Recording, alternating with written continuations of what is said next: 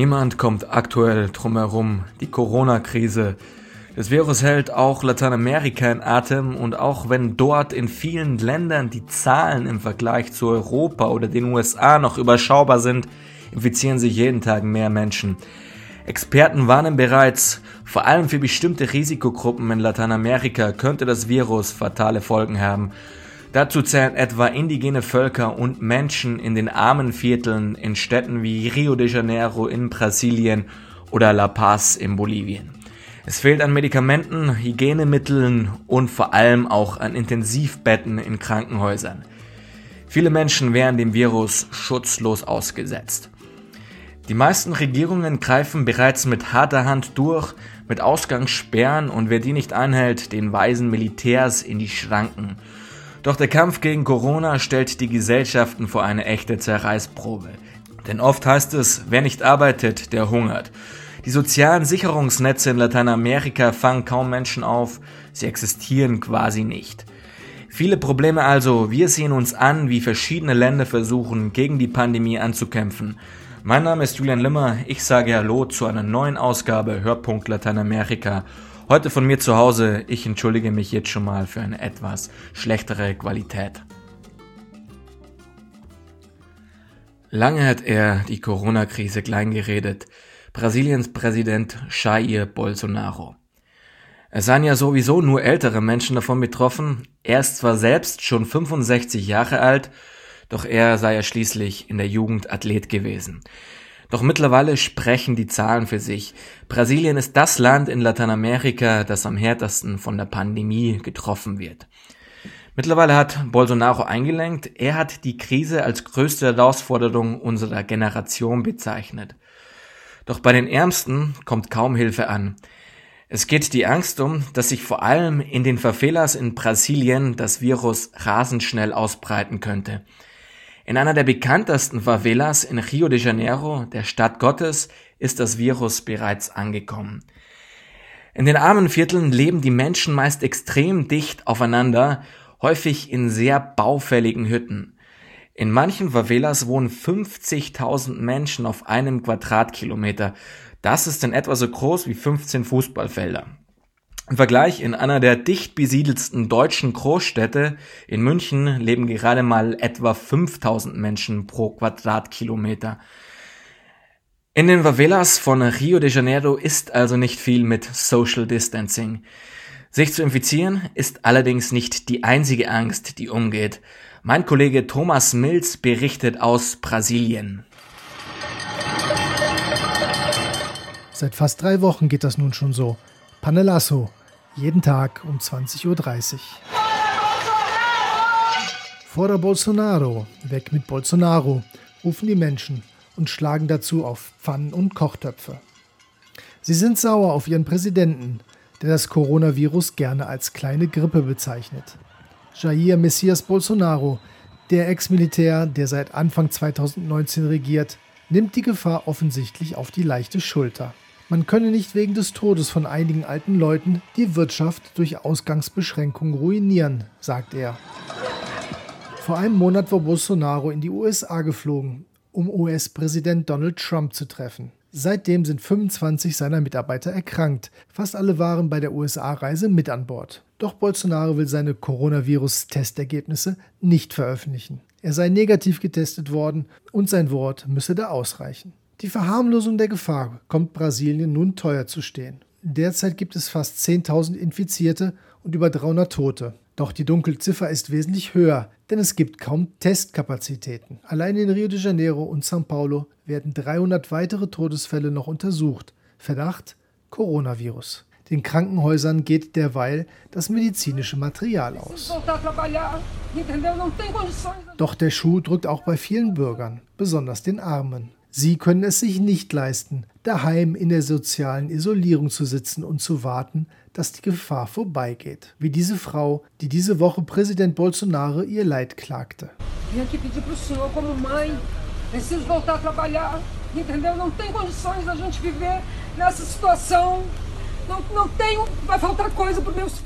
Ich bitte Sie als Mutter, ich muss wieder arbeiten gehen, denn so geht es nicht weiter. Es fehlt an allem für meine Kinder. Ich bitte Sie, schicken Sie das Militär gegen den Gouverneur los, der wieder alles für weitere Wochen hat schließen lassen. Ich bitte Sie im Namen von Millionen Menschen. Wir wollen arbeiten. Ich will keine staatlichen Almosen. Ich will arbeiten. de ter condições, presidente, de trabalho. Eu não quero dinheiro do governo, eu quero trabalho, eu quero voltar minha vida normal. Não precisamos sair. Nós queremos trabalhar. Não precisa trabalhar. Isso é para vagabundo. Schon mehrfach hat Bolsonaro gedroht, die von Bürgermeistern und Gouverneuren verhängten Ausgangsbeschränkungen aufzuheben. Doch damit steht er alleine auf weiter Flur. Selbst innerhalb seines Kabinetts ist er damit isoliert. Auch der Kongress und das oberste Gericht sind für die Ausgangsbeschränkungen und teilweisen Schließungen des öffentlichen Lebens, genau wie die große Mehrheit der Brasilianer. Doch Bolsonaro sieht das anders. Wir haben zwei Probleme: o Virus e o desemprego. Wir haben zwei Probleme, das Virus und die Arbeitslosigkeit. Das darf man nicht voneinander trennen. Letzten Sonntag bin ich in meiner Funktion als Präsident und Kommandant auf die Straßen gegangen und habe das Volk getroffen. Es ist traurig, es ist zum Verzweifeln, was man da sieht. Wir haben in Brasilien 38 Millionen informelle Arbeiter die haben einen richtigen Schlag auf den Kopf bekommen durch diese Situation. Und sie leiden unter den Maßnahmen einiger Gouverneure, die da übers Ziel hinausgeschossen sind und einfach alles geschlossen haben.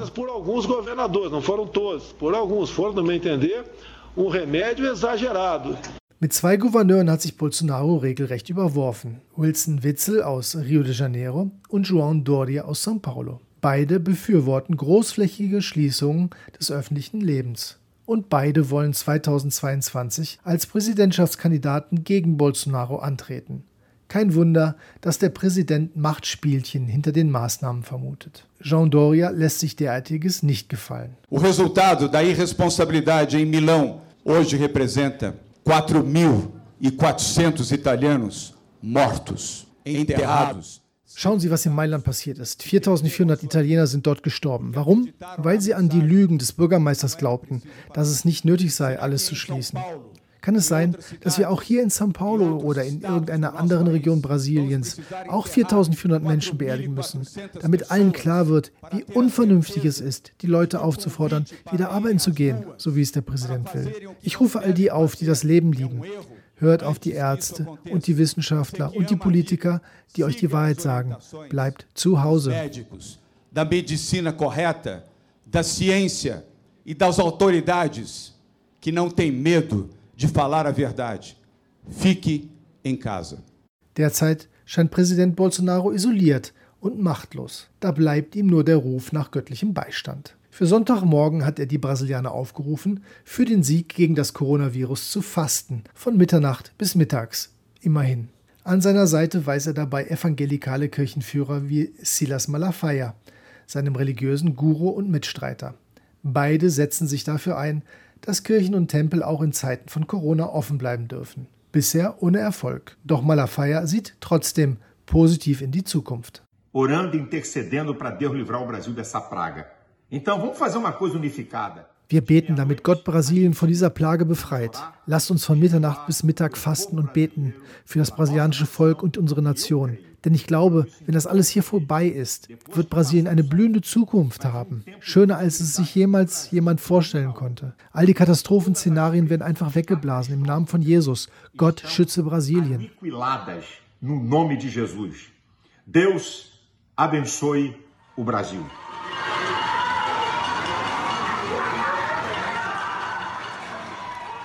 Wir hoffen natürlich auch alle nur das Beste für Brasilien.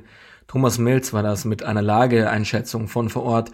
Und wer sich dafür interessiert, wie sich das Coronavirus in Lateinamerika entwickelt, auf unserer Homepage blickpunkt-lateinamerika.de finden Sie aktuelle Zahlen zu der Verbreitung in ganz Lateinamerika.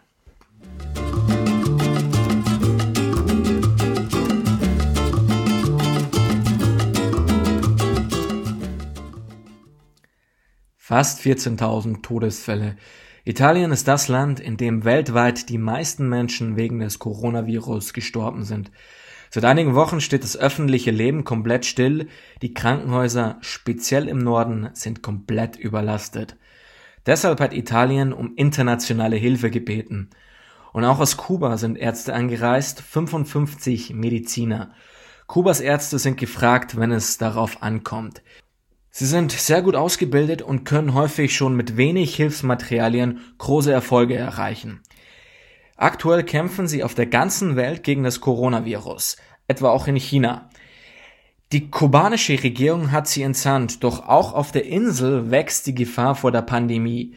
Das Gesundheitssystem ist zwar vergleichsweise gut ausgestattet, aber es hakt an anderer Stelle. Mein Kollege Andreas Knobloch in Havanna weiß mehr. 21 neue Corona-Fälle vermeldeten die kubanischen Behörden am Donnerstag. Damit erhöhte sich die Zahl auf 233 Fälle insgesamt. Mehr als 2300 Menschen stehen unter stationärer Beobachtung. Es ist davon auszugehen, dass die Fallzahlen auf Kuba in den kommenden Tagen deutlich ansteigen werden. Die Regierung hatte aus China 100.000 Schnelltestkits erhalten.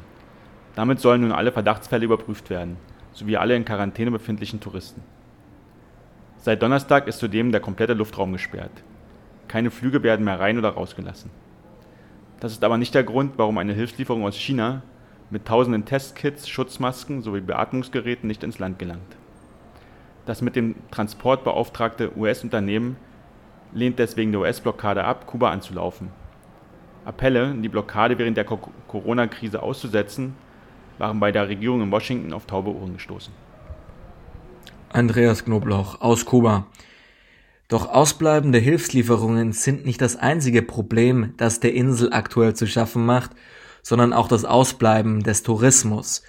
Aktuell kommen keine Touristen mehr auf die Insel wegen der Corona-Krise und das bringt die ohnehin strauchelnde Wirtschaft Kubas ziemlich aus dem Gleichgewicht, denn eigentlich ist die Regierung auf Devisen aus dem Ausland angewiesen. Wie es auf Kuba weitergeht, darüber halten wir Sie auf unserer Homepage www.blick.-lateinamerika.de auf dem Laufenden.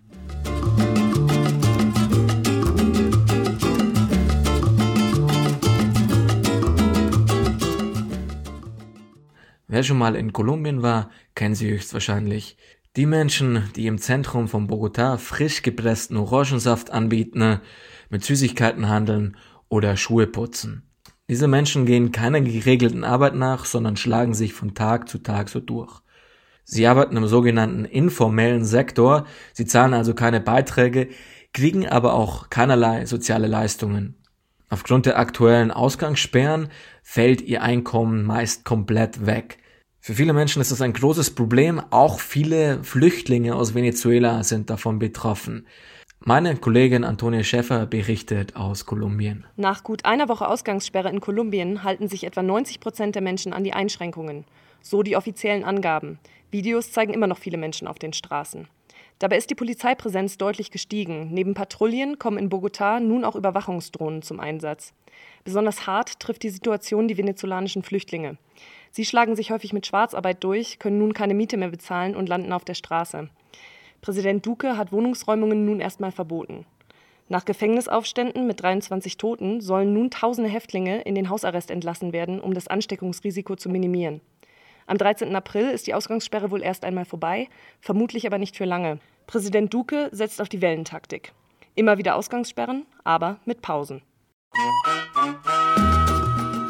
Das war's auch schon wieder mit Hörpunkt Lateinamerika über das Coronavirus. Wie schon öfter in dieser Folge angeklungen ist, wenn Sie mehr Informationen brauchen, wir halten Sie auf unserer Homepage www.blick.-lateinamerika auf dem Laufenden. Folgen Sie uns bei Facebook und Twitter. Einfach Blickpunkt Lateinamerika eingeben. Sie werden uns finden. Ich verabschiede mich an dieser Stelle. Mein Name ist Julian Limmer. Bis zum nächsten Mal. Tschüss und bleiben Sie gesund.